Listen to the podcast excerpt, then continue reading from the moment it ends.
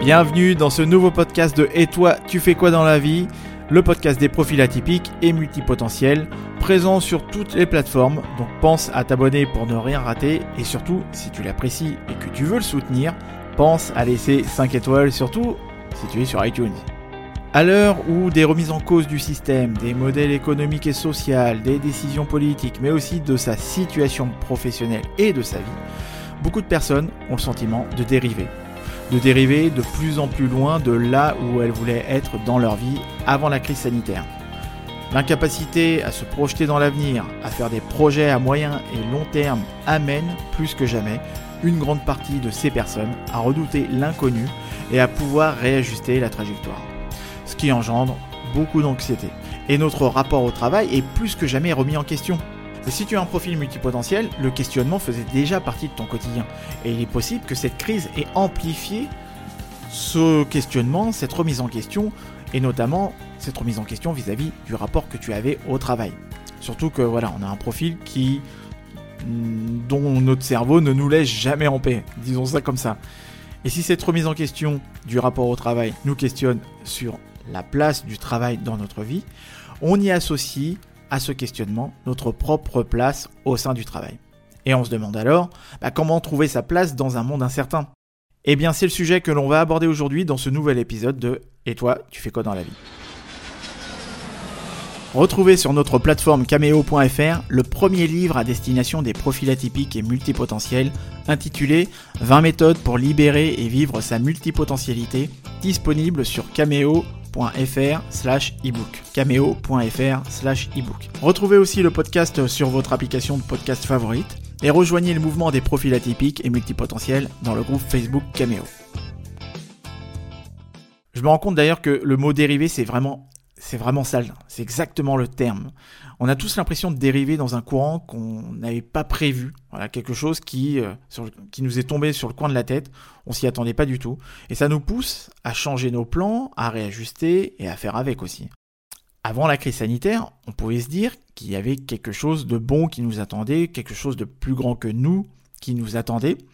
On pouvait poser des actions et se rapprocher, se rapprocher pardon, un peu plus de ce que l'on voulait atteindre même si c'était difficile de mettre le doigt sur ce que sur ce qu'on voulait vraiment atteindre ou ce qu'on voulait vraiment être ou avoir.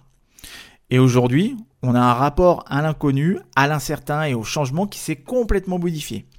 Si c'était effrayant d'entrer dans l'inconnu euh, bah, auparavant, là aujourd'hui, on y vit constamment. On, on, vit avec une visibilité au jour le jour, pour ne pas dire quasi nulle. Cette crise, a permis à une majorité de personnes de réaliser, de se rendre compte que on nous infantilisait. Dans les rapports euh, qu'on pouvait avoir avec les gouvernances, euh, la, hiérarchie, etc. Et, que ça n'est pas récent d'une certaine façon. Mais voilà, il y a une prise de conscience de cela et un ras-de-bol, un ras-le-bol de ce diktat de la pensée, de la pensée et des actes aussi. Et j'ai beaucoup fait le lien d'ailleurs durant cette période avec le développement personnel et puis bah, ce qu'on nous a obligé à faire ou à ne pas faire. Moi j'ai toujours aimé le développement personnel, mais par n'importe lequel d'ailleurs. Les discours où l'on te dit de faire comme ci, comme ça, de te lever le matin à 5h du mat, de créer une routine matinale, de méditer, euh, de venir à des séminaires, etc. Ça, ça n'a jamais été euh, ma tasse de thé. J'ai jamais été sensible à ces euh, injonctions. D'ailleurs, dans ma vidéo YouTube, je tente de ne pas adopter ce type de discours, même si certains attendent d'avoir des directives ou des conseils de ma part qui pourraient adapter à leur vie. Mais bon, ça voilà, c'est un autre sujet. Moi, j'ai toujours eu besoin d'expérimenter pour savoir ce qui me convenait. C'est entre autres pour cette raison que j'ai toujours apprécié les ouvrages ou ressources de développement personnel qui me permettaient de faire passer ma réflexion à un autre niveau dans le but bah, de pouvoir tester, d'expérimenter sur le terrain et de me rendre compte qu'est-ce qui fonctionne ou pas pour moi. Donc d'une certaine manière, dans le but de me rendre aussi autonome. Car oui, moi je trouve ça hyper pertinent et c'est beaucoup plus pertinent aussi euh, ce genre de, de procédé. Mais dernièrement, je me suis demandé qu'est-ce qui se passerait s'il existait un moyen de clarifier ce que les gens étaient censés faire de leur vie? Est-ce que ce moyen permettrait aux gens d'être plus heureux Est-ce qu'ils le mettraient en pratique? Est-ce qu'il n'y aurait du coup plus de personnes malheureuses dans le monde du travail? En ce moment, dès que j'entends un membre du gouvernement parler, j'ai l'impression d'entendre un coach conférencier. On te dit quoi penser, comment penser, quoi faire, quoi dire ou ne pas dire. On est vraiment dans le diktat de la pensée. Personnellement, j'ai grandi avec l'idée qu'il fallait avoir sa propre réflexion, sa réflexion personnelle, qu'il fallait être autonome, etc. Et je me souviens d'ailleurs d'un groupe, en, me disant ça, un groupe de rap dans les années 90 qui s'appelait Cabal. C'était d'ailleurs des potes du groupe de rap euh, Assassin, le groupe du, du frère de Vincent Cassel. Et il disait à l'époque, ici en France, le futur meurt en silence. Réfléchir aujourd'hui est perçu comme une offense. C'était un texte qui était écrit en 95-96 ça n'a jamais été autant d'actualité. Il y avait aussi un autre groupe qui s'appelait euh, Spicy Box, c'était un autre groupe français euh, qui faisait un peu penser à du Prodigy mais français, et que j'ai d'ailleurs longtemps écouté, et je le trouvais vraiment euh, super cool ce, groupe-là. Ils avaient un discours très porté sur le discours de Guy Debord. D'ailleurs, je t'invite à checker tous ces noms sur le net si tu ne les connais pas. Ils avaient une chanson qui s'appelait Le Savoir. Il n'y avait pas beaucoup de paroles hein, dans, leur, euh, chanson, mais quand il y avait des textes, c'était euh, tranchant. En 97-98, ils parlaient d'Internet en disant qu'avec Internet, on élargissait le champ des possibles, qu'il existait des milliards de possibilités et qu'on se perdait dans la connaissance d'Internet en un clic. L'échange d'idées devenait instantané, mais avec de plus en plus de confusion. Et ils avertissaient sur le risque de se perdre dans Internet et de, surtout, voilà, il disait de ne pas perdre l'essentiel en oubliant que le monde réel, la planète Terre, voilà, était menacé en termes d'environnement. Il fallait jamais l'oublier. Qu'est-ce qu'il dirait aujourd'hui? Et pourquoi est-ce que je vous parle de tout ça? Parce que l'on vit une époque où on nous incite à déléguer sa capacité de réflexion à autre chose ou à quelqu'un d'autre. Autre chose, bah, c'est son smartphone, Internet, et plus tard l'intelligence artificielle, etc ou voir aussi quelqu'un d'autre en tombant dans le prêt-à-penser, dans la pensée unique, ou à attendre que quelqu'un d'autre que soi-même nous apporte des réponses, des réponses sur soi en plus. Pour le premier point, je vous donne l'exemple hein, d'un type à la fac qui ne pouvait pas venir de, à l'université, de chez lui à l'université sans son GPS. Ça paraît fou quand je dis ça, ça paraît un petit peu, voilà, je suis pas marseillais, désolé pour les marseillais, c'est une expression, hein, bien sûr, j'ai rien contre vous, mais si, si, lui, il m'avait dit que euh, c'était impossible pour lui de euh, se rappeler du, trajet parce qu'il était constamment en train de mettre son GPS pour aller à la, fac. Et je me rappelle qu'en montant dans sa voiture, effectivement, le type, bah, il s'est laissé guider par son GPS. En fait, il mettait son cerveau dans le coffre et il le reprenait une fois arrivé. Et encore. C'était juste incroyable. Le type qui a un rapport à l'erreur assez flippant. Et puis le, bah, deuxième point, bah, ce sont les personnes qui vont facilement tomber dans le prêt-à-penser je pense que tu as déjà fait le constat, hein, et la période du Covid a fait ressortir énormément de ce genre d'énergumène, voilà, a fait sortir à la surface énormément de bêtises dans, la bouche des autres. On fait tous le même constat d'ailleurs en ce moment concernant la bêtise. Et comme disait euh, Flaubert, la bêtise, c'est contagieux. C'est d'ailleurs pour cette raison que j'en parlerai pas, car il suffit d'en parler pour devenir bête. Et en général, on ne parle pas de la bêtise des autres, mais euh, voilà, on parle plutôt de la bêtise des autres qu'à partir de sa propre bêtise. Donc euh, je m'y collerai pas. Mais au-delà de la bêtise, il y a cette tendance à vouloir se remettre à quelqu'un d'autre que soi pour savoir ce qui est bon pour soi ou non. Pour faire des choix, d'ailleurs, euh, Barbara Sher, qui euh, une, une auteure américaine qui a écrit un bouquin qui s'appelle Le refus de choisir. Et je m'en suis servi aussi pour faire un podcast et une vidéo il y a des personnes qui vont remettre dans les mains de quelqu'un d'autre, voire accepter de remettre dans les mains de quelqu'un d'autre leur pouvoir de décision. Parce que c'est plus facile, euh, ça nous engage moins, c'est une manière de se déresponsabiliser de ce qui pourrait aller bien ou pas d'ailleurs, et puis si ça marche pas, au moins on sait qui blâmer. C'est d'ailleurs pour cette raison que certaines personnes ont des difficultés aussi à trouver leur place au travail. Je sais que chaque individu a des intérêts, des passions, des talents et des qualités incroyables présentes en chacun d'eux. Et c'est d'ailleurs mon boulot, moi, de les révéler, qui se les approprie et qui les incarne. C'est pas pour rien d'ailleurs que j'ai appelé ma boîte Oser briller. C'est de prendre la décision d'apporter un changement pour se sentir brillant dans son quotidien. Malheureusement, la vie fait qu'il est parfois compliqué de s'ajouter une responsabilité envers soi, en plus de toutes celles qui font partie de sa vie d'adulte. Mais si tu as un profil multipotentiel, Il est rare que ton mode de pensée te laisse suffisamment de temps tranquille, on va dire, euh, la paix intérieure pour ne pas revenir à une remise en question de ta vie.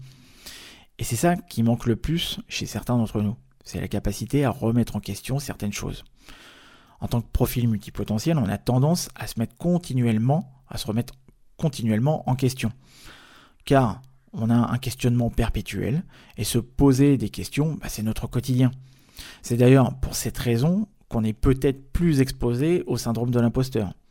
On remet en question nos propres capacités, le système, l'environnement de travail dans lequel on est, peu importe. Et la pire des choses pour nous, ce serait de soulager de ce questionnement en le remettant dans les mains de quelqu'un d'autre. C'est ce qui fait notre force. Tout le monde ne se pose pas de questions, tout le monde n'a pas la capacité à voir les choses comme une recherche de solutions permanentes.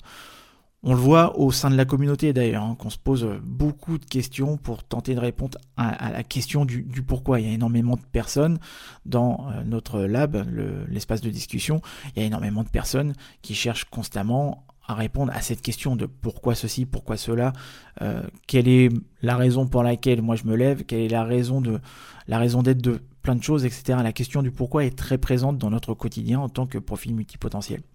Et la société nous fait penser que c'est pas une bonne chose de se poser des questions. On prend l'exemple de, l'école. Quand tu te poses plein de questions, euh, voilà, tu, on a tendance à, te faire comprendre que tu agaces. Quand tu es en entreprise, c'est exactement la même chose. Tu n'as pas le droit de poser des questions, car tu es censé être déjà un expert dès tes premières heures dans l'entreprise. Tu es censé déjà tout comprendre. Et poser des questions, bah, c'est prendre le risque aussi de perdre la face. Quand tu te poses des questions sur ta situation, la majorité du temps, ton entourage te dit de ne pas trop te prendre la tête. Et c'est comme ça pour tout. Aujourd'hui, le grand mot pour clôturer tout type de débat ou de conversation euh, sur un plateau ou à la radio, par, quand on est même avec des amis, hein, voilà, quand on se pose des questions ou qu'on a d'éventuelles remises en question, bah, la plupart du temps, on traite les personnes qui remettent en cause les choses de complétistes. Est-ce que quelqu'un qui se pose des questions est forcément un complotiste? Je ne pense pas. Tout dépend après de la manière dont vous amenez les choses. Mais juste poser la question, voilà, on est dans une société qui est constamment dans l'évitement de la réflexion ou de la remise en question. On ne sait jamais, ça pourrait remettre en cause le statu quo. Cette société qui nous pousse à toujours être dans le faire, à toujours être occupé, car quand on est occupé, bah, on ne pense pas. Qu'est-ce qui s'est passé d'ailleurs pendant le confinement? Bah, Les gens se sont retrouvés seuls face à eux-mêmes, ils ont repris le temps de s'ennuyer, ils ont redécouvert l'ennui, et certains ont même appris qu'ils avaient des enfants. C'est comme quand on est parent et qu'on est toujours derrière les gamins. C'est une manière aussi de donner du temps aux autres et pas pour soi, pour ne pas avoir à se poser des questions et à toujours être, euh, à toujours être occupé, peu importe ce qui se passe. je fais un raccourci simpliste, mais je m'écarte un peu du sujet d'ailleurs. Mais tout ça pour dire que ce confinement a été une bonne chose pour certaines personnes parce que ça a été un moment pour remettre en question leur mode de vie.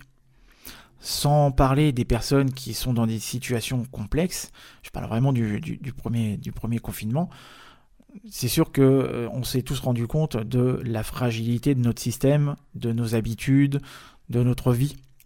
Et peut-être que tu fais partie de ces personnes qui se sont désengagées de leur job, qui sont inquiets pour leur avenir et qui perdent l'espoir de vivre la vie dont ils auraient toujours rêvé. Peut-être que tu as réalisé que tu vivais probablement une vie que quelqu'un d'autre voulait que tu vives. Et peut-être que tu as dû être frappé par l'un des cinq grands regrets principaux qu'ont les personnes en fin de vie sur leur ligne mort. Comme euh, le fait de se dire, voilà, j'aurais aimé avoir le courage de vivre une vie selon mes propres termes. Il n'est pas surprenant que l'un des cinq principaux regrets soit celui-ci. Pourquoi? Parce que tu en viens à te poser ces questions maintenant, comme des milliers d'autres personnes, car on a tous ralenti notre rythme et on s'est tous retrouvés dans un contexte où on a dû faire face à la mort, de près ou de loin.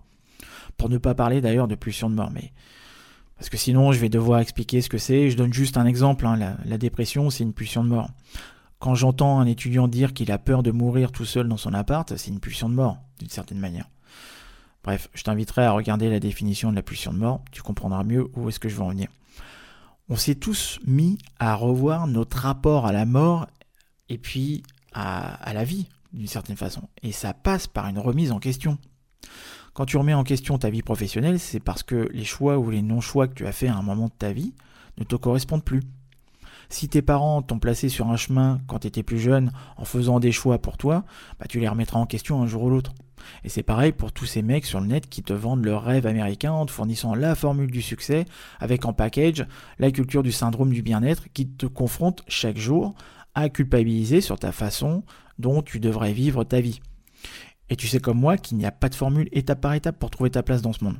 D'ailleurs, c'est pour ça que Emily Wapnick, euh, qui a fait euh, une conférence euh, TED sur le sujet de pourquoi certains n'ont pas de vocation et pourquoi elle a eu autant de succès aussi, c'est parce qu'il y a beaucoup de personnes qui ne cherchent pas aux bons endroits. Ils finissent par abandonner parce qu'ils cherchent les mauvaises choses pour commencer. Les gens veulent un plan à toute épreuve avec toutes les réponses prévues pour eux. Mais pour avoir un début de sentiment d'être à sa place, ça ne fonctionne pas comme ça. C'est pourquoi il est beaucoup plus facile de suivre la formule qu'on nous a tous vendue quand on était plus jeune, à savoir obtenir de bonnes notes, un bon diplôme, rentrer dans une bonne école et choper un bon boulot. C'est sûr que c'est réconfortant d'avoir le sentiment d'avoir une vie planifiée pour soi. Mais tu te réveilles brutalement quand tu réussis à obtenir ce travail et que tu réalises qu'on t'a vendu un truc qui n'existait pas, un boulot que tu garderais toute ta vie. Alors que tu te rends compte que tu ne veux pas faire ça toute ta vie. Et tu veux que je te dise une vérité? C'est que si la plupart des gens n'ont pas le sentiment d'avoir trouvé leur place, c'est parce qu'à un moment de leur vie, ils ont accepté l'idée que c'était beaucoup plus facile de vivre la vie que quelqu'un d'autre voulait qu'ils vivent. Une vie que ce quelqu'un avait décidé pour eux. Le plus grand changement de paradigme pour moi, ça a été de prendre conscience de cette idée, d'accepter l'idée que je suivais les instructions de quelqu'un d'autre sur la façon dont je devais vivre ma vie.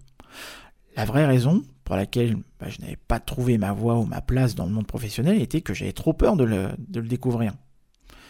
J'avais trop peur de me remettre en question et d'accepter l'idée que je m'étais laissé dicter mes choix. C'était plus facile pour moi de me raconter des bobards, d'être dans l'évitement en rêvant d'une belle vie que de faire ce travail de réflexion nécessaire pour y parvenir. Et le plus effrayant, c'est qu'une fois que tu, tu, arrives à atteindre la vie que tu veux, bah, t'as personne à blâmer si les choses tournent mal, excepté toi-même.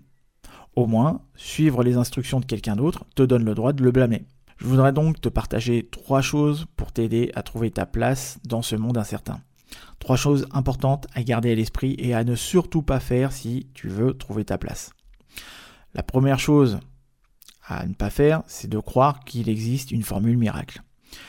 On est dans un monde où il existe un tuto pour tout. J'en ai fait des vidéos aussi sur la question de la reconversion, de trouver sa voie, sa passion, etc. Mais chaque fois que je faisais une vidéo, je donnais des clés pour amener la personne à réfléchir, à faire passer sa réflexion à un niveau supérieur. Seulement les programmes de développement personnel en 3 jours, 30 minutes, etc., ça inonde nos réseaux sociaux. On veut être en mesure de trouver instantanément la manière de réussir sa vie. C'est pourquoi la plupart des gens se sont toujours bloqués, peu importe le nombre de choses qu'ils ont essayé. C'est que lorsqu'on réalise qui on est réellement, qu'on comprend son fonctionnement, et ce qui compte vraiment aussi pour soi, que l'on commence à ressentir à savoir à peu près dans quelle direction on a envie d'aller. Mais trouver sa vocation, bah, c'est pas une formule étape par étape. Tu dois apprendre à utiliser ta boussole interne. Trouver sa place ou trouver sa vocation, c'est davantage une, direction vers laquelle on doit orienter sa vie. Ça, implique de prendre son courage à deux mains et de rentrer dans l'inconnu. L'inconnu de sa réflexion, l'inconnu vis-à-vis de l'avenir, et d'être convaincu que la vie est tellement plus grande que ce que l'on pense et une fois que tu te rends compte de ça, tu te diriges dans la bonne direction. Une direction où ce que tu feras aura un sens profond. C'est pas la situation actuelle de la crise qui rend la vie insupportable, c'est le manque de sens et de but, voire de possibilité de trouver des solutions sur le moment. Le deuxième point que je voudrais te partager, c'est que trouver sa place dans ce monde, c'est pas une fin en soi.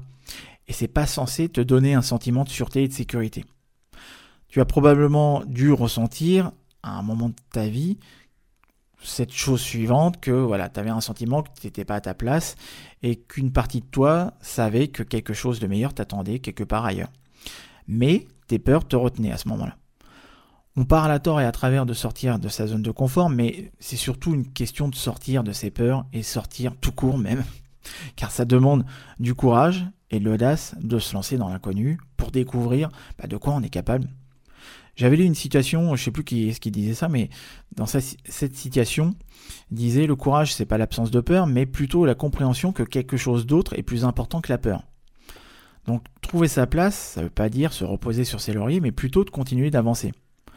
Lorsque trouver ta place ou ta vocation devient plus important pour toi que les peurs qui te retiennent, c'est alors que voilà, tu trouveras forcément le courage de prendre les mesures audacieuses nécessaires. Et puis le troisième point, le troisième point, c'est que bah, tout est en lien avec la personne que tu es en train de devenir. Je sais que la situation est difficile et compliquée, que certains sont en mode survie juste pour pouvoir payer les factures et mettre de la nourriture sur la table, etc. Voilà, c'est pas forcément évident, on peut pas faire de généralité, mais c'est dans ce genre de cas qu'on se rend compte qu'on a des aptitudes à pouvoir faire face à l'adversité. Si on enterre nos aspirations, nos projets, nos rêves parce que on est trop occupé ou que c'est trop difficile, bah on ne deviendra jamais la personne qu'on est censé devenir.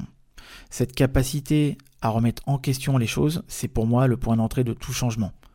Mais tant qu'on ne prendra pas le temps de se reconnecter à soi-même, de, cultiver aussi cette différence et aussi de l'assumer, bah, on ne pourra jamais se sentir à sa place. Je pense qu'en ce moment, et plus que jamais, c'est le moment de révéler ses potentiels et de les mettre à contribution d'un projet qui a vraiment du sens pour soi, et de pouvoir aussi trouver des solutions par rapport à sa situation, quelle qu'elle soit. Parce que ces potentiels sont pour moi, j'estime, hein, par rapport à la situation, que ces potentiels sont désespérément nécessaires. Et si tu es plus en plus conscient qu'il est de plus en plus nécessaire aussi pour toi de remettre en cause le statu quo, bah demande-toi comment est-ce que tu pourrais commencer à puiser dans la partie de toi-même qui est juste extraordinaire. C'était Et toi tu fais quoi dans la vie Le podcast des multipotentiels et slasheurs présenté par Jordan. Retrouvez-nous sur le site cameo.fr et le groupe Facebook Cameo pour continuer le débat. Retrouvez le podcast Et toi tu fais quoi dans la vie sur votre application de podcast favori. A bientôt pour un prochain épisode de Et toi tu fais quoi dans la vie?